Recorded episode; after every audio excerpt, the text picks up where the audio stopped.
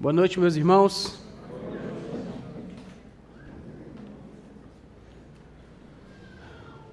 Hoje vamos falar sobre uma história, lembrando aí, esse dia que nós comemoramos o Dia dos Pais. Aliás, meus parabéns aí a todos os pais. Que Deus nos dê muita graça para criar os nossos filhos na disciplina e da, na admoestação do Senhor. É o melhor que podemos fazer por eles. Pensando um pouco nisso também, nós vamos hoje ouvir do próprio Senhor Jesus a história de um pai. Um pai e dois filhos. Essa história, ela é muito importante de a gente pensar sobre ela, mas como nós sabemos, dependendo do lugar, dependendo do contexto onde uma história é contada, aquilo faz toda a diferença. Tem histórias que não são para ser contadas em certos contextos, em certos lugares e outras histórias são muito bem colocadas no seu devido lugar. E isso faz toda a diferença. Todos nós lembramos, talvez, de alguma história, mesmo de um filme, em algum lugar, em um certo contexto, e como aquilo fez uma grande diferença. O dia em que o Senhor Jesus contou essa história e o seu contexto, o lugar onde ele contou essa história também faz toda a diferença para nós. O lugar está lá em Lucas, no capítulo 15, lá no versículo 1. Quero chamar nossos amados irmãos e amigos para o texto do Evangelho de Lucas, no capítulo 15, versículo 1, a história de um pai e dois filhos.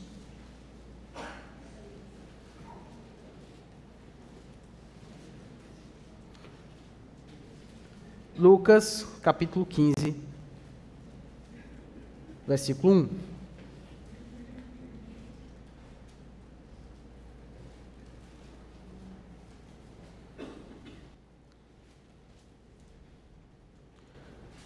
Aproximavam-se de Jesus todos os publicanos e pecadores para o ouvir. Os fariseus e os escribas murmuravam, dizendo: Este recebe pecadores e come com eles. Agora no versículo 11. Jesus continuou: Certo homem tinha dois filhos. O mais moço deles disse ao pai: Pai, quero que o senhor me dê a parte dos bens que me cabe. E o pai repartiu os bens entre eles.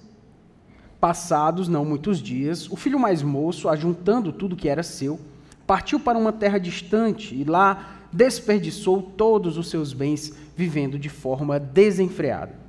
Depois de ter consumido tudo, sobreveio àquele país uma grande fome e ele começou a passar necessidade. Então foi pedir trabalho a um dos cidadãos daquela terra, e este o mandou para os seus campos, a fim de cuidar dos porcos. Ali ele desejava alimentar-se das alfarrobas que os porcos comiam, mas ninguém lhe dava nada. Então, caindo em si, disse: Quantos trabalhadores do meu pai têm pão com fartura e eu aqui estou morrendo de fome? Vou me arrumar, voltar para o meu pai e lhe dizer: Pai, pequei contra Deus e diante do Senhor. Já não sou digno de ser chamado de seu filho. Trate-me como um de seus trabalhadores. E arrumando-se, foi para o seu pai. Vinha ele ainda longe, quando seu pai o avistou, e compadecido dele, correndo, o abraçou e o beijou. E o filho lhe disse: Pai, pequei contra Deus e diante do Senhor, já não sou digno de ser chamado seu filho. O pai, porém, disse aos servos: Tragam depressa a melhor roupa e vistam nele, ponham um anel no dedo dele e sandálias nos pés Tragam e matem o bezerro gordo. Vamos comer e festejar, porque este meu filho estava morto e reviveu, estava perdido e foi achado. E começaram a festejar. Ora, o filho mais velho estava no campo. Quando voltava, ao aproximar-se da casa, ouviu a música e as danças. Chamou um dos empregados e perguntou o que era aquilo. E ele informou: seu irmão voltou e por tê-lo recuperado com saúde, o seu pai mandou matar o bezerro gordo. O filho mais velho se indignou e não queria entrar. Saindo, porém, o pai procurava convencê-lo a entrar. Mas ele respondeu ao seu pai: Faz tantos anos que sirvo o Senhor e nunca transgredi um mandamento seu. Mas o Senhor nunca me deu um cabrito sequer para fazer uma festa com os meus amigos. Mas quando veio esse seu filho, que sumiu com os bens do Senhor, gastando tudo com prostitutas, o Senhor mandou matar um bezerro gordo para ele. Então o pai respondeu: Meu filho, você está sempre comigo, tudo o que eu tenho é seu. Mas era preciso festejar e alegrar-se, porque este seu irmão estava morto e reviveu, estava perdido e foi achado. Vamos orar. Santo Deus, Todo-Poderoso Pai, bondoso, amoroso e gracioso Pai, nós nos colocamos na Tua presença diante dessa tão bela história contada pelo Teu Filho, o Senhor Jesus. Nos ajuda a entender mais sobre aquilo que o Senhor tem a nos ensinar. Nos ajuda a aprender sobre a tua graça radical em salvar seres humanos, pecadores como nós. Nos ajuda, Senhor, a entender a tua palavra. Move no nosso coração o teu Santo Espírito e faz, ó Deus, o que venhamos a agir a partir da tua graça, do teu poder, como assim o Senhor quer. É pelo que nós oramos a Ti e pedimos em nome do Senhor Jesus. Amém. Como eu falei, essa é a história de um pai e dois filhos. E também, como eu falei, o lugar, o contexto onde essa história foi contada faz toda a diferença. Como eu chamei vocês lá para o versículo 1, quando diz: aproximavam-se de Jesus todos os publicanos e pecadores para o ouvir. Vocês podem imaginar, o Senhor Jesus está lá contando, falando da, da palavra do reino, falando da palavra de Deus e conversando com pessoas que não eram muito bem quistas pela sociedade. Os publicanos e os pecadores eram assim tidos como aqueles que eram os párias morais, aquelas pessoas de quem os religiosos não queriam estar perto. Eram aquelas pessoas, talvez, de quem você esconderia os seus filhos, de quem você não gostaria de falar, sobre quem você não gostaria de falar. Era aquele, aquelas pessoas cujos aniversários você não gostaria de frequentar. Aquela, aquele tipo de gente que talvez você não gostaria de ter dentro de casa. Aquelas pessoas que quando passassem você olharia meio de soslaio assim, meio de lado, como quem tem algum medo de que venha falar com você, ou com algum dos seus. Pois é. Jesus estava falando com esses publicanos e pecadores. E eram essas pessoas que estavam chegando até ele. Isso é o que é mais impressionante dessa história. Essas pessoas queriam estar perto de Jesus para ouvir o que o Senhor Jesus estava a ensinar. Publicanos e pecadores, traidores e párias sociais estavam lá, perto de Jesus. Eu lembro de um dia, quando um, um jovem é, seminarista veio falar comigo, e ele estava falando um pouco assim, decepcionado, porque ele disse que queria ir para um seminário que fosse interno, porque ele gostaria de estudar a palavra de Deus com assim num contexto mais recluso. Eu comecei a achar aquilo um pouco estranho. E aí eu, ele foi falando e disse: Não, pastor, é porque, na verdade, eu vou para a faculdade, na minha faculdade tem aquele tipo de pessoas, né? Você sabe como é faculdade? Sei. Faculdade pública, né? Sei. Já fui para uma delas, estudei numa delas também. Pois é, esse pessoal que, né, meio alternativo, meio... sim, conheço bem. Pois é, é, mais ou menos, e eu tive que falar, né, meu irmão? Mais ou menos aquelas pessoas com quem Jesus jantava, né? Ele ficou assim pensativo. A conversa não não rodou muito mais do que isso.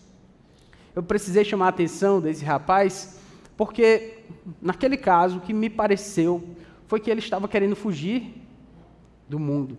Ele queria fugir das pessoas com quem Jesus jantava.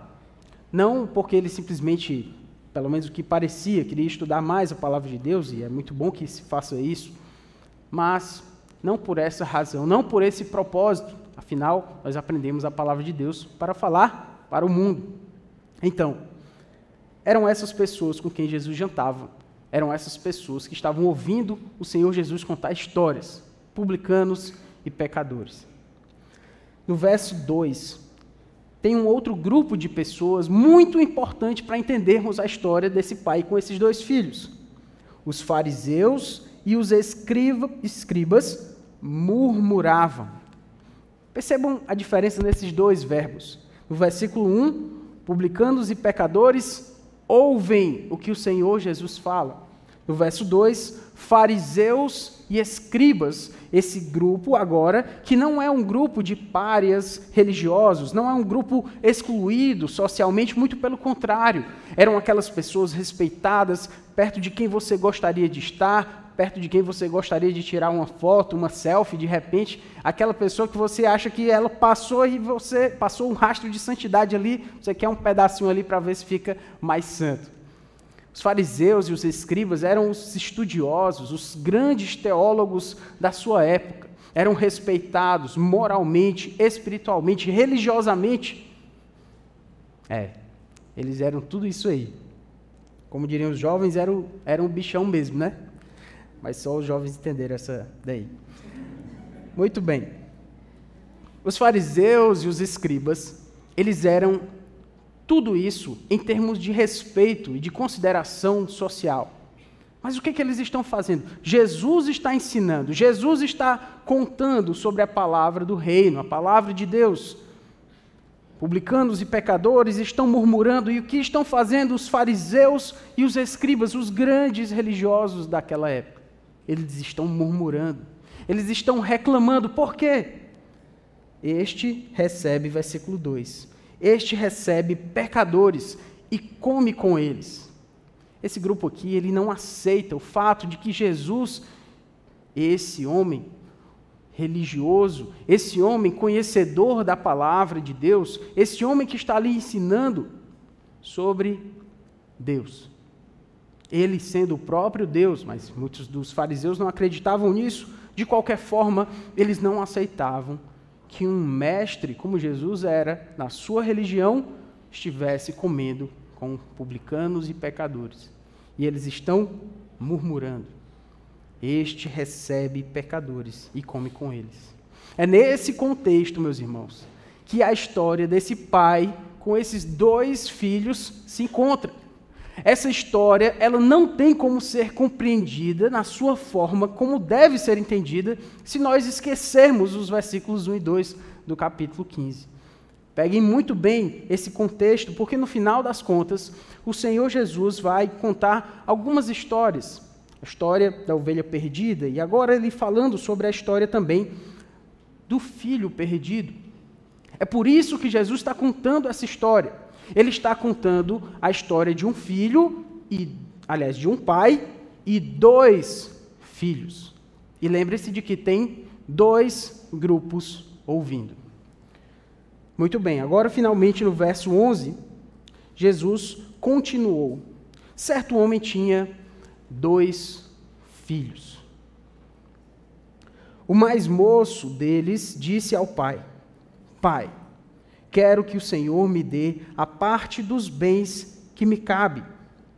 E o pai repartiu os bens entre eles. Ora, meus irmãos, aqui nós temos o primeiro filho.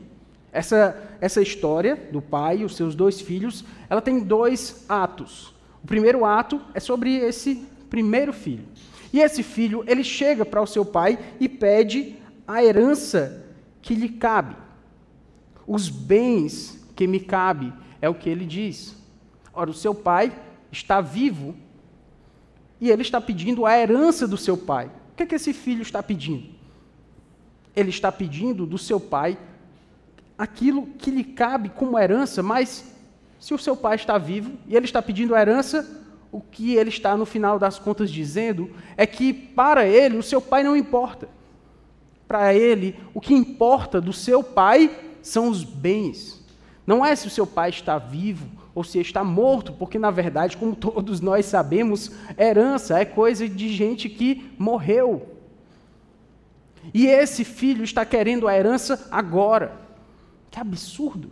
Que coisa louca que esse rapaz está pedindo para o seu pai. Que vergonha! Mas é isso que ele está fazendo mesmo. Ele está pedindo do seu pai a herança que lhe cabe. E lembre que, o seu, que esse filho, como diz o verso 12, é o moço, é o filho mais novo. Como nós sabemos, na cultura judaica, nós temos uma lei também e um costume do, da primogenitura. Isso quer dizer que o primeiro filho, o filho mais velho, teria uma parte maior da herança, dois terços dessa herança, se são só dois filhos. E o filho mais novo, ele tem um terço dessa herança. Pois bem, ele quer esse um terço da herança do seu pai. Ele quer a parte que lhe cabe. Isso, irmãos, já é uma vergonha o suficiente. Essa história desse pai, esse pai, ele, é, ele praticamente, é, é, essa é uma história que, quando você, você ouve, você pensa assim: esse pai vai fazer isso? Ele vai dar essa herança para esse filho? Esse filho devia tomar vergonha na cara dele. Ele devia tomar juízo. Ele devia se envergonhar só de pensar em pedir a herança para o seu pai. É isso que a gente pensa. Com razão. Mas o que é que esse pai faz? O pai repartiu os bens entre eles. O pai deu a herança para o seu filho. O texto prossegue: passados não muitos dias, o filho mais moço, ajustando tudo o que era seu, partiu para uma terra distante e lá desperdiçou todos os seus bens, vivendo de forma desenfreada. Esse filho pediu do seu pai os seus bens, a parte que lhe cabia. E o que ele foi fazer com esses bens? Na verdade, no final das contas, o que a gente percebe é que ele pediu do seu pai, o que ele não se importava com seu pai, ele só queria mesmo do seu pai, os bens materiais dele. E o que ele faz com esses bens?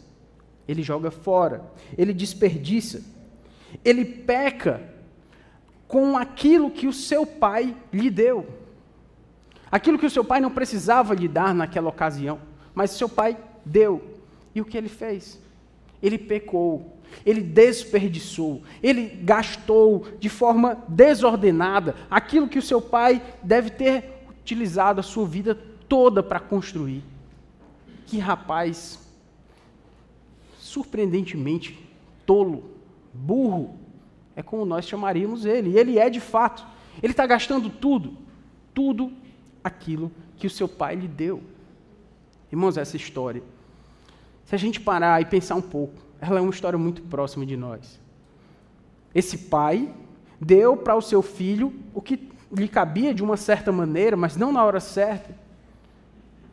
Ele gastou tudo. Irmãos, muitas vezes Deus nos dá coisas maravilhosas.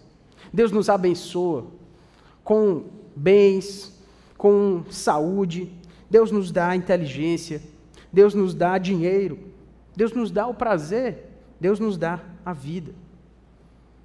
E muitas vezes, essas bênçãos, esses presentes que Deus nos dá, nós utilizamos de forma desordenada. Nós usamos esses bens, essas bênçãos que o Pai nos dá, muitas vezes para gastar com aquilo que não é dele. Muitas vezes nós utilizamos a inteligência que Deus nos deu para a gente pensar de forma correta, a partir daquilo que Ele ordenou, a partir da Sua palavra, mas às vezes a gente usa essa inteligência para o pecado, meus irmãos. A gente utiliza a vida que Deus nos deu, a saúde, o vigor.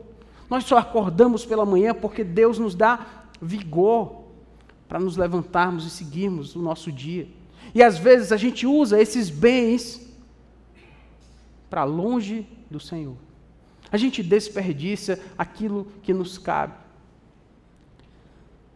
Então você não pode ouvir essa história sem pensar que você precisa parar de desperdiçar aquilo que Deus lhe dá com aquilo que não é do Senhor. A gente precisa parar de desperdiçar os bens que Deus nos dá. A inteligência, o dinheiro, a saúde, o prazer e a vida.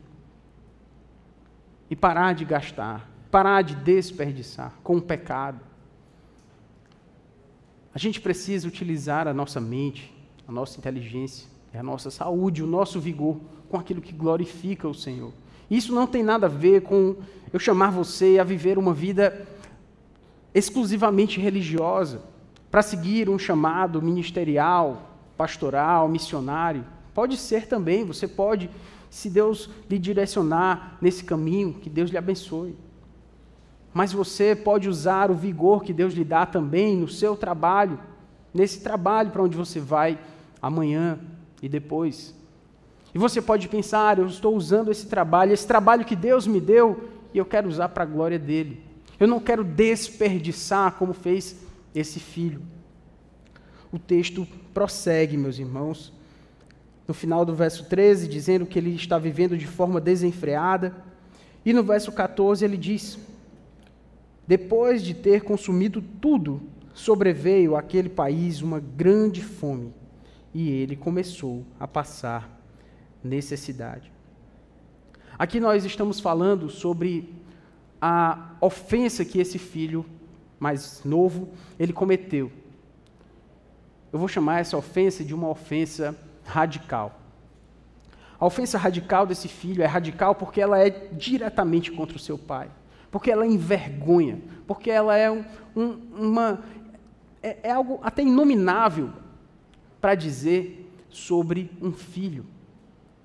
Essa ofensa radical, além de desperdiçar aquilo que o pai lhe deu, além de afrontar o que o pai lhe deu, ela no final das contas se mostra como todos nós sabemos.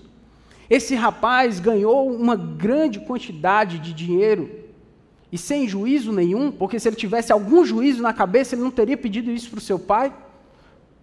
Mas o que foi que aconteceu? O que todos nós sabemos que haveria de acontecer. Ele gastou e desperdiçou. A ofensa radical não compensa. Ele consumiu tudo.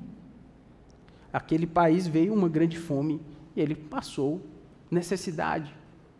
Esse rapaz que tinha tudo, cujo pai provavelmente era um homem rico para ele ter gastado tanto dinheiro e era só a terça parte da herança. Agora ele passa necessidade. A ofensa radical que nós cometemos contra Deus, meus irmãos, ela não tem um, uma boa paga. Ela não vale a pena.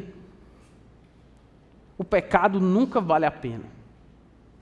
O pecado nunca vale a pena. Satanás vai dizer para você de várias e várias formas que vale a pena pecar. Vai dizer para nós que ninguém está olhando, que não vai acontecer nada, que as, as consequências não vão ser assim tão grandes, que vai ficar tudo bem. Siga o seu coração, faça o que te faz feliz, que vai ficar tudo bem. Ele vai mentir para você como ele mentiu para Adão e Eva, quando disse para eles que aquilo que Deus disse que haveria de acontecer, não aconteceria. Quando Adão e Eva ouviram de Deus de que se eles comessem do fruto da árvore do conhecimento do bem e do mal, eles certamente morreriam. Satanás disse que não, isso de modo nenhum aconteceria para eles. Eles acharam que desobedecer valeria a pena. E não valeu. Não vale a pena pecar, meus irmãos. Não vale a pena. O caminho da perdição, o caminho contra o Senhor nunca vale a pena. Nunca vai ser lucrativo para você pecar. Vai ser sempre um prejuízo. Vai ser sempre ruim. Pode ter uma aparência boa, pode ter um, um contexto legal, algo que vai chamar a sua atenção, porque, a, inclusive, falando do fruto da árvore do conhecimento do bem e do mal, era algo vistoso, agradável aos olhos, mas não era para eles comerem. E não valeu a pena. Estamos aqui sofrendo as dores, as dificuldades desse mundo, por quê? Porque o pecado não vale a pena. E na nossa vida nós provamos isso vez após vez, quebramos a cara quando a gente escolhe desobedecer. Não vale a pena. Não vale a pena você não se sacrificar pela sua esposa. Não vale a pena você, filho, não obedecer o seu pai. Não honrar o seu pai. Não vale a pena, minha irmã, ser insubmissa ao seu esposo. Não vale a pena. O pecado sempre cobra caro de nós sempre cobra caro. Depois do pecado, vem a acusação daquele mesmo que lhe tentou. Porque o nome dele, diabo, significa acusador. E ele vai lá cobrar de você aquilo que ele prometeu não cobrar. E ele vai cobrar com muitos juros. O pecado não vale a pena. A ofensa radical não compensa. O crime, como se diz, não compensa. Muito embora a gente viva num país conhecido pela impunidade, em que para muitos às vezes pensa-se que o crime compensa, mas com Deus não é assim que funciona. O pecado com Deus. O pecado, quando nós estamos falando de Deus, ele nunca compensa. Ele nunca vale a pena. Ele nunca vai ser lucrativo. E foi isso que aconteceu. Esse rapaz gastou tudo que tinha, veio uma fome, grande fome, e ele passou necessidades. Versículo 15. Então foi pedir trabalho a um dos cidadãos daquela terra, e este o mandou para os seus campos, a fim de cuidar dos porcos. Eu já disse para vocês que o pecado não compensa? Nós estamos falando de um judeu. Essa história também está no contexto judaico. E nesse contexto judaico, vocês já devem saber, que inclusive é de conhecimento comum, que tem um animal que o judeu abomina. Qual é o animal? É o porco. Esse rapaz, criado nessa cultura judaica, está passando necessidade. Parece que o fundo do poço já chegou, porque ele era muito rico, agora ele está com fome, passando necessidade, foi pedir um trabalho.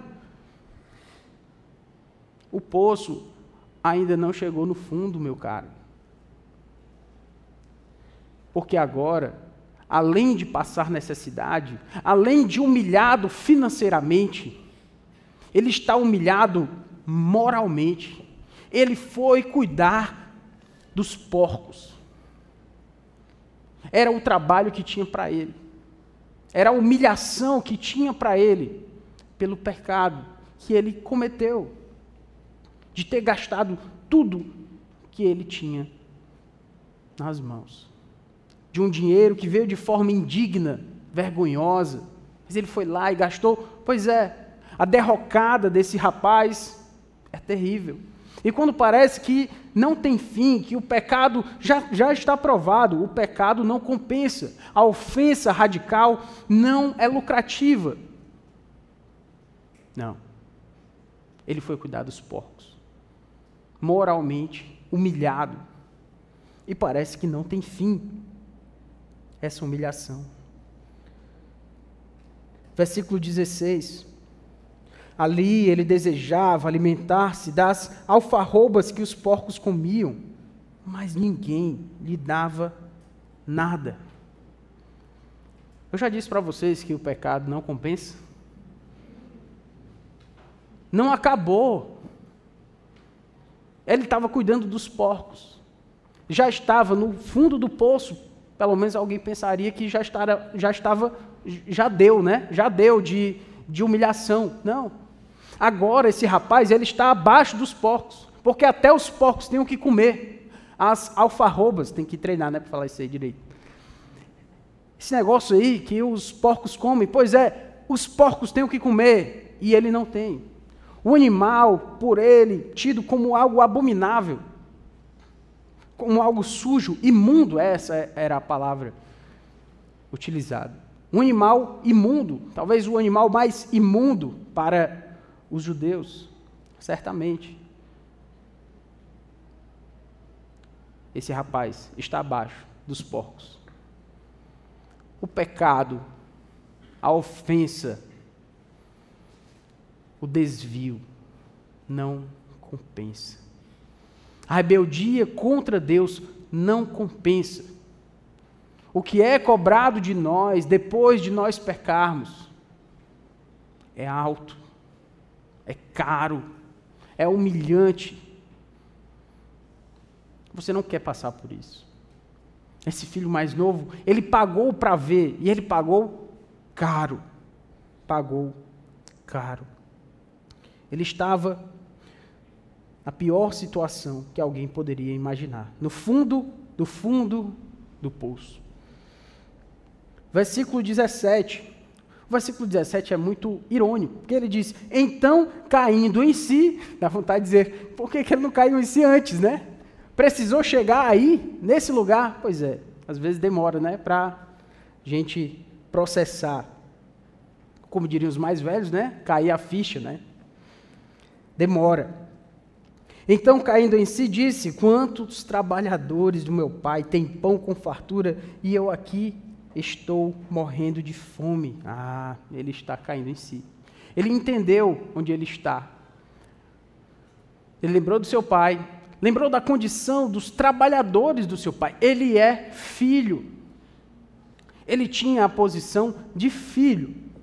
E ele pensou nos trabalhadores do seu pai. Os trabalhadores do seu pai estão vivendo muito melhor do que ele. Porque os trabalhadores do pai dele têm o que comer. E ele, que é filho, está ali tentando, tentando comer do que os porcos comem e não está conseguindo. Ele entendeu. É isso.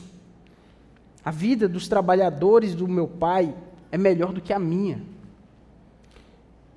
Ele diz no versículo 18: Vou me arrumar, voltar para o meu pai e lhe dizer: Pai, pequei contra Deus e diante do Senhor, já não sou digno de ser chamado de seu filho. Trate-me como um dos seus trabalhadores.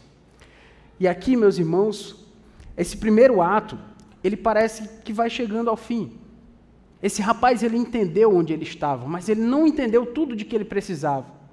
Porque esse rapaz aqui, esse jovem, esse filho perdido, ele a forma como ele entende que vai poder receber o favor do seu pai ainda não está no devido lugar. Porque ele está achando que ele vai assumir um espaço como um trabalhador do seu pai para que, de alguma forma, ele receba um lugar melhor.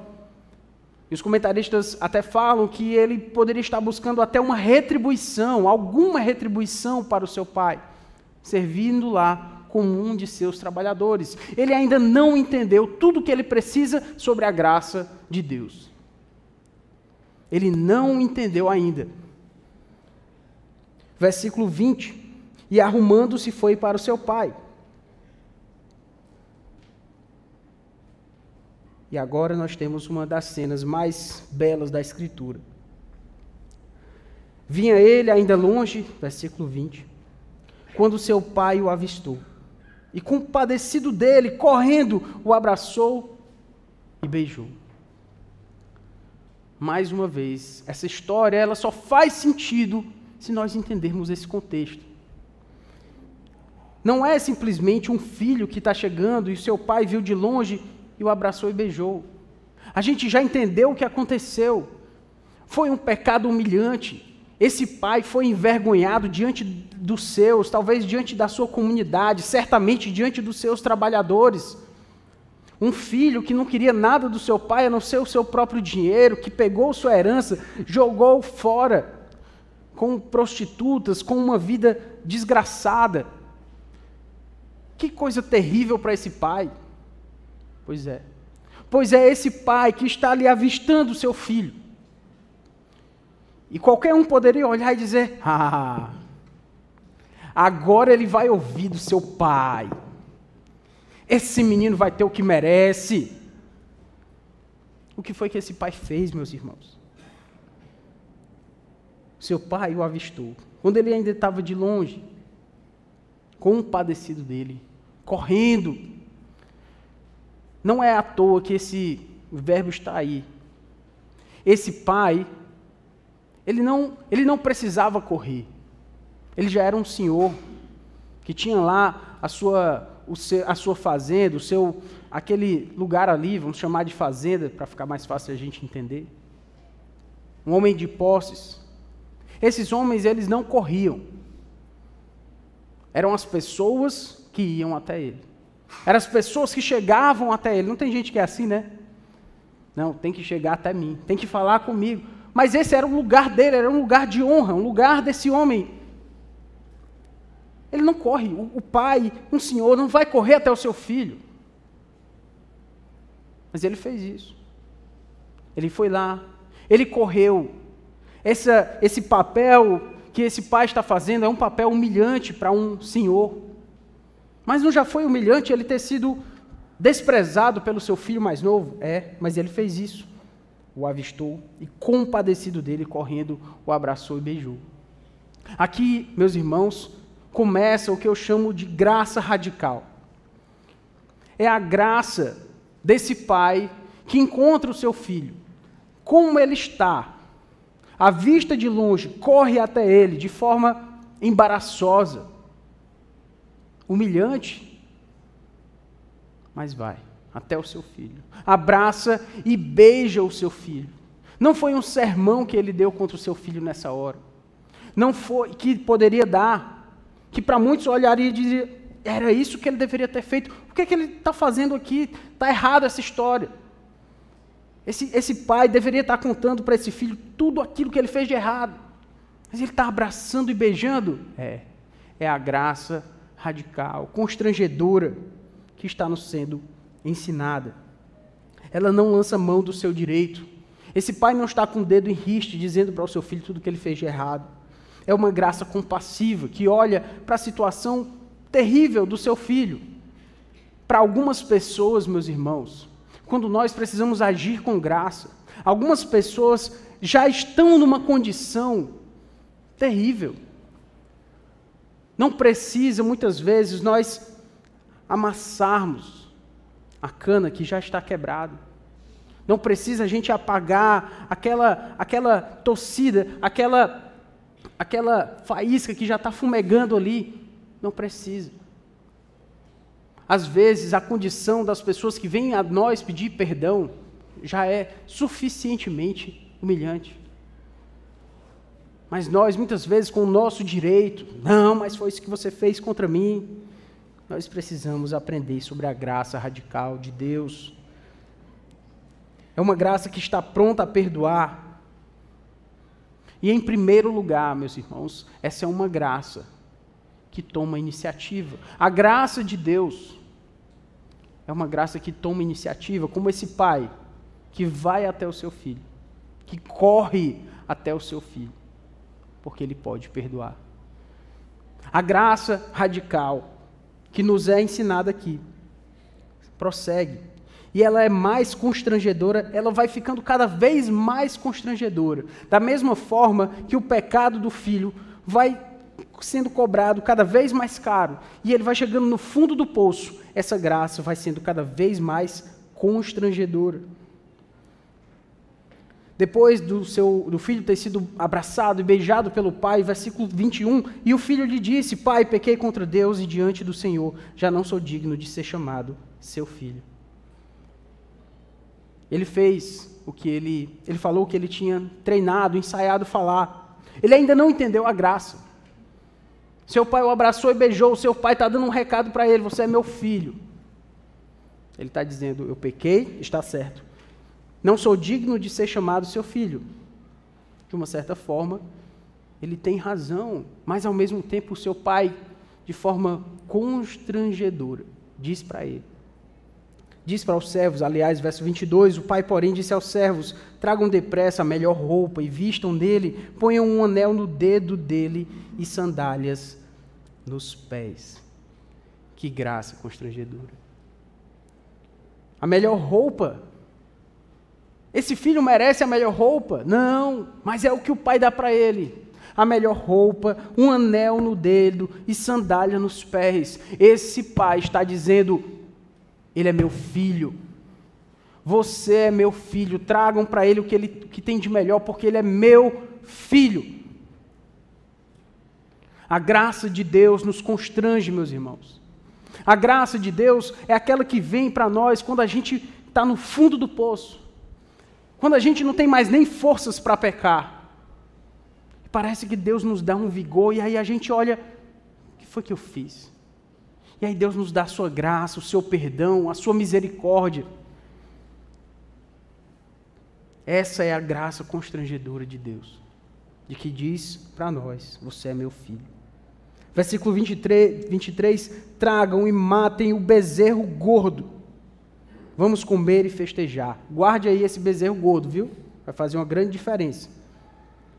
Que é o churrasco, final das contas.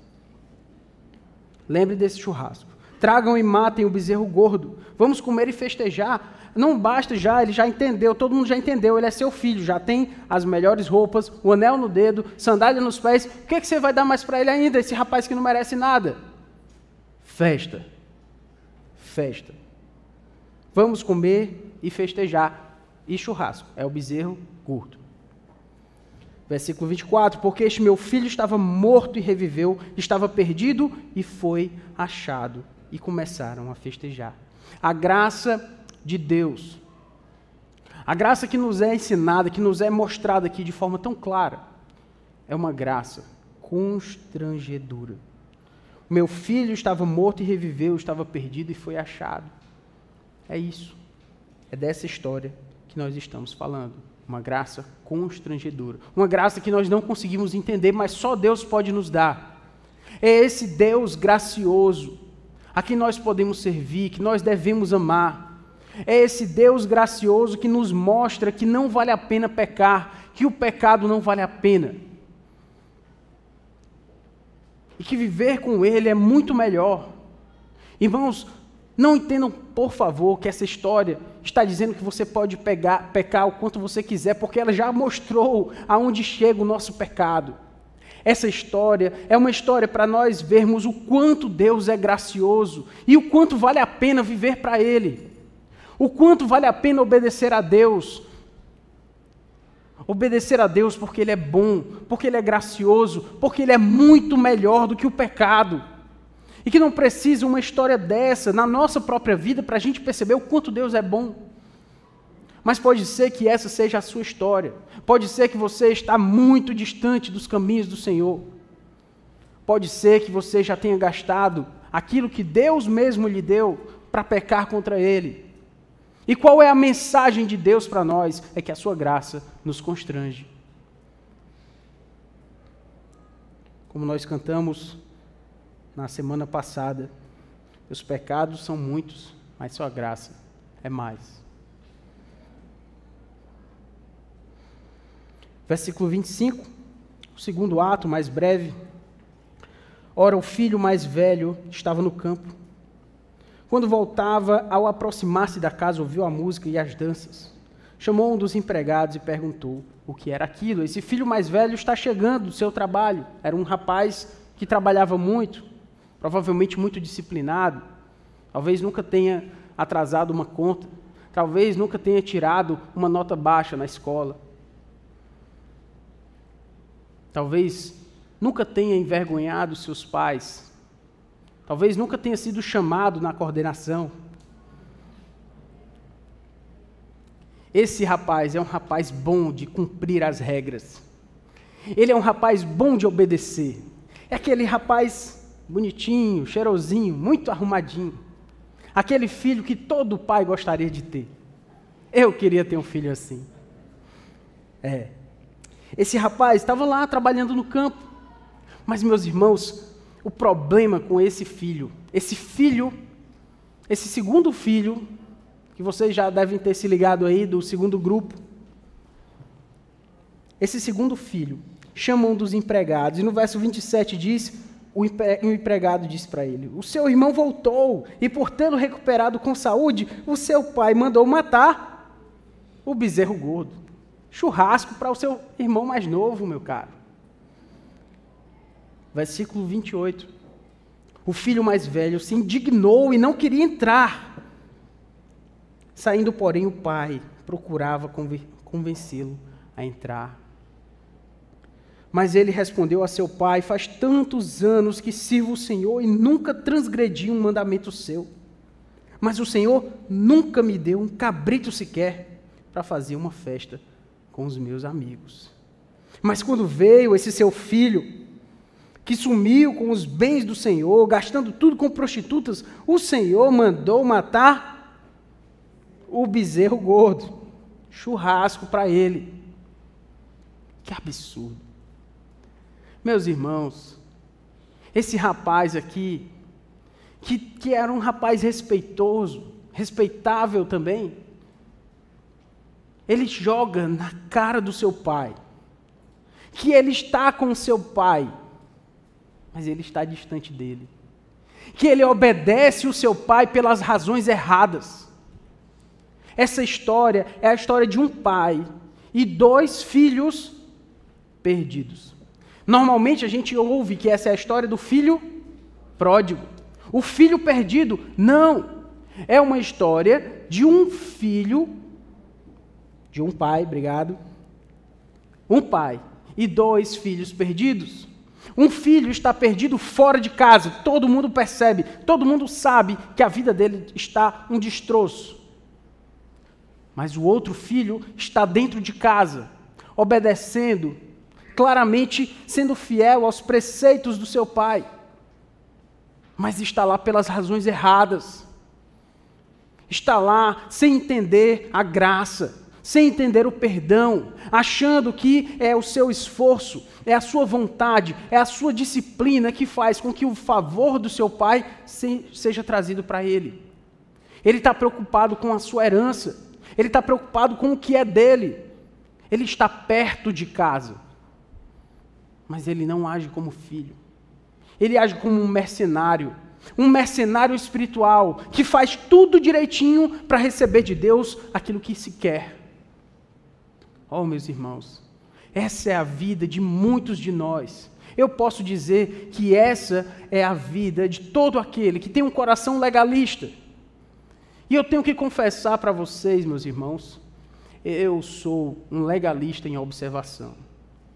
Muitas e muitas vezes posso pensar, das vezes que olhei, tentei obedecer, mas quando queria de Deus algum favor, a sua graça, o seu perdão, alguma coisa que eu pudesse fazer para receber de Deus alguma coisa. E quantas vezes, meus irmãos, a gente olha para Deus, Senhor, eu faço isso, Senhor, eu faço aquilo. Senhor, o meu devocional está em dia, a minha leitura cronológica está no seu devido lugar. Senhor, eu sirvo na igreja, eu devolvo as minhas ofertas e os meus dízimos. Por que, Senhor, eu estou sofrendo? Não entendi a conta, não. Que conta é essa? Você faz, faz, faz, faz, Deus lhe faz sofrer, então você esperava que você ia dar para Deus tudo aquilo que ele esperava de você, para que finalmente Deus lhe desse o quê? A sua graça não. Quem pensa assim está recebendo um salário, está recebendo o que lhe cabe, está recebendo o que se acha merecer. Essa história contada do filho mais velho, o filho perdido, é a história do nosso coração legalista, que espera a graça de Deus a partir dos nossos próprios esforços, uma contradição em seus próprios termos, um absurdo teológico. É quando nós achamos que o favor de Deus vem a partir do nosso próprio esforço. E isso é um absurdo. A história nos mostra a graça radical de um pai que perdoa o seu filho numa situação deplorável, mas de um filho que parecia estar perto, mas que na verdade estava longe. Amar a Deus é servir a Deus, é estar dentro de casa pelas razões certas. Não porque a igreja é um lugar seguro para criar os filhos, porque é de fato. É um lugar melhor para nós termos amizades, é também. Mas se você está aqui só por essas razões periféricas, e não por causa do Pai gracioso e amoroso que nós temos, a quem nós obedecemos, não porque eu espero que Ele vai me dar alguma coisa de volta, mas porque eu sou filho e um filho ama o seu pai. A história dos filhos perdidos é uma história de motivação. A sua motivação, por que você veio aqui para cá hoje? Por que você veio adorar? Porque você espera uma coisa boa de Deus, porque você obedeceu bem direitinho? Esse é um coração legalista, é um coração do filho mais velho. A gente precisa a gente precisa fugir desse coração. E o problema desse, dessa atitude é que é uma atitude facilmente entendida como obediência, como ah, algo respeitável, mas não é. Porque Deus conhece o nosso coração. E como é que eu vou saber quem é que está obedecendo com a motivação certa e, a, e quem é que está obedecendo com a motivação errada, você não sabe, meu irmão.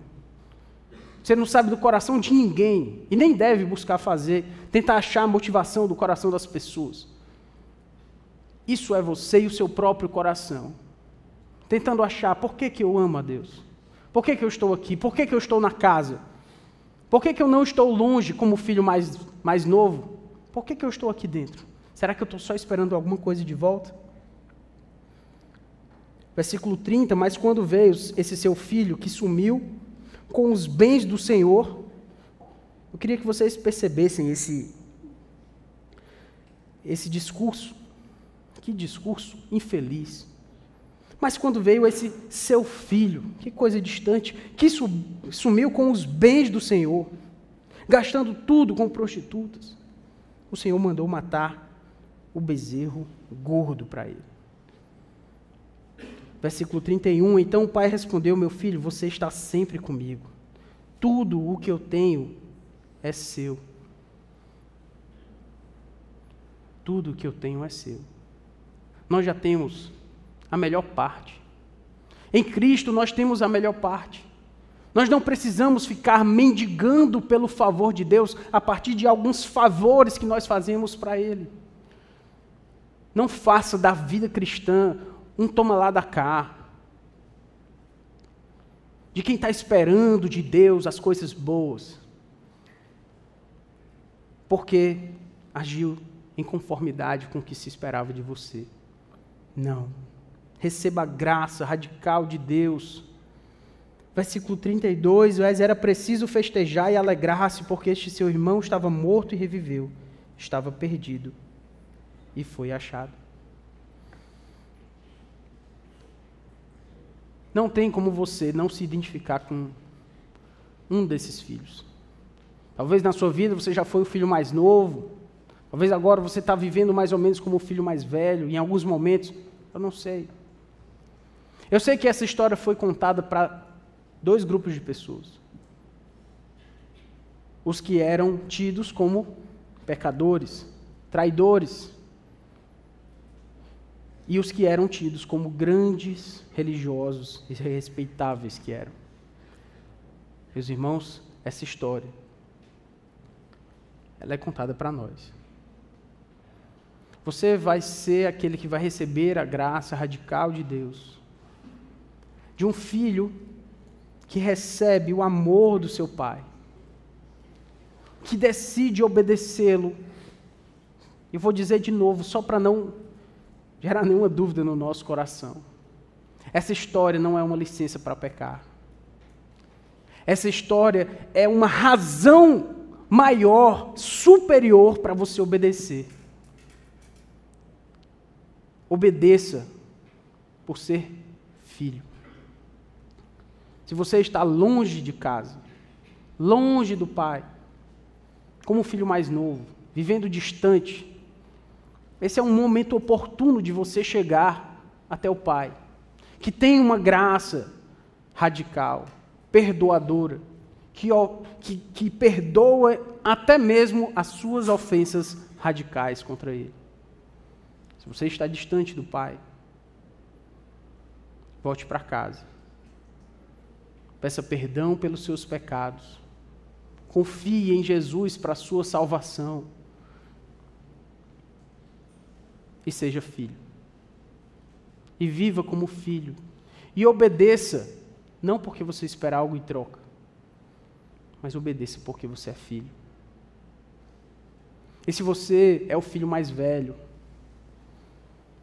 que está nos melhores lugares, que sempre teve uma vida respeitável, mas que também está distante do Pai, que perante as outras pessoas tem uma vida novamente, respeitável, religiosa, mas que você sabe lá no seu coração o quanto tempo faz que você não ora a Deus de forma de forma que você se quede aos seus pés porque você é filho. Talvez você esteja vivendo como o filho mais velho, que olha para aqueles que estão distantes de casa e fala: eles gastaram tudo, olha que vida destroçada. Ainda bem que eu não tenho essa vida, como o Senhor Jesus conta em outra história volte para o Pai. Eu, eu temo dizer que é mais, é mais difícil o filho mais velho se arrepender do que o filho mais novo. Até porque a história, a história mostra que um filho foi achado. E foi o filho mais novo. Sobre o filho mais velho, ele acaba com um, um discurso pífio, pobre, vergonhoso, mesquinho. Não é essa vida que nós queremos, meus irmãos. Não é a esse Deus que nós servimos. O Deus do toma lá da cá. Nós servimos a um Deus radicalmente gracioso. E vale a pena servir a esse Deus por quem Ele é, e não por aquilo que Ele vai nos dar. E esse Deus é tão bom que Ele nos dá muitas coisas: alegria, vida, prazer, como nós falamos mais logo antes. É um Deus que recebe o seu filho, o chama de filho e dá para ele o que tem de melhor, porque ele é filho, porque ele não precisa ficar comprando o favor dele. Vale a pena obedecer. A história desses filhos perdidos e de um filho que foi encontrado, que foi achado, não é uma licença para pecar. É uma razão melhor, superior para obedecer. Vamos obedecer a Deus, porque vale a pena, porque Sua graça é mais. Vamos orar. Santo Deus, Todo-Poderoso Pai, gracioso Pai, obrigado pela tua, pelo teu perdão e tua graça radical. Obrigado por ter, por ter perdoado os nossos pecados em Cristo Jesus. Obrigado pela, pela atitude também radicalmente sacrificial do teu filho, em morrer por nós, perdoar os nossos pecados, mesmo estando nós fora de casa, mesmo estando nós em uma situação de vergonha, de podridão, o Senhor nos alcança, nos alcançou em misericórdia. Ó Deus, salva aqueles que estão longe de casa. Salva aqueles que precisam se entregar a Ti. Ó Deus, Salva aqueles que estão perto de casa, mas pelas razões erradas. Salva os filhos mais velhos. Livra-nos, Senhor, do legalismo. Livra-nos, livra ó Deus, de uma compreensão errada de quem o Senhor é. É pelo que nós pedimos a Ti. Que o Senhor nos ajude a obedecer pela razão superior, porque vale a pena te obedecer, porque somos filhos. Oramos a Ti em nome de Jesus. Amém.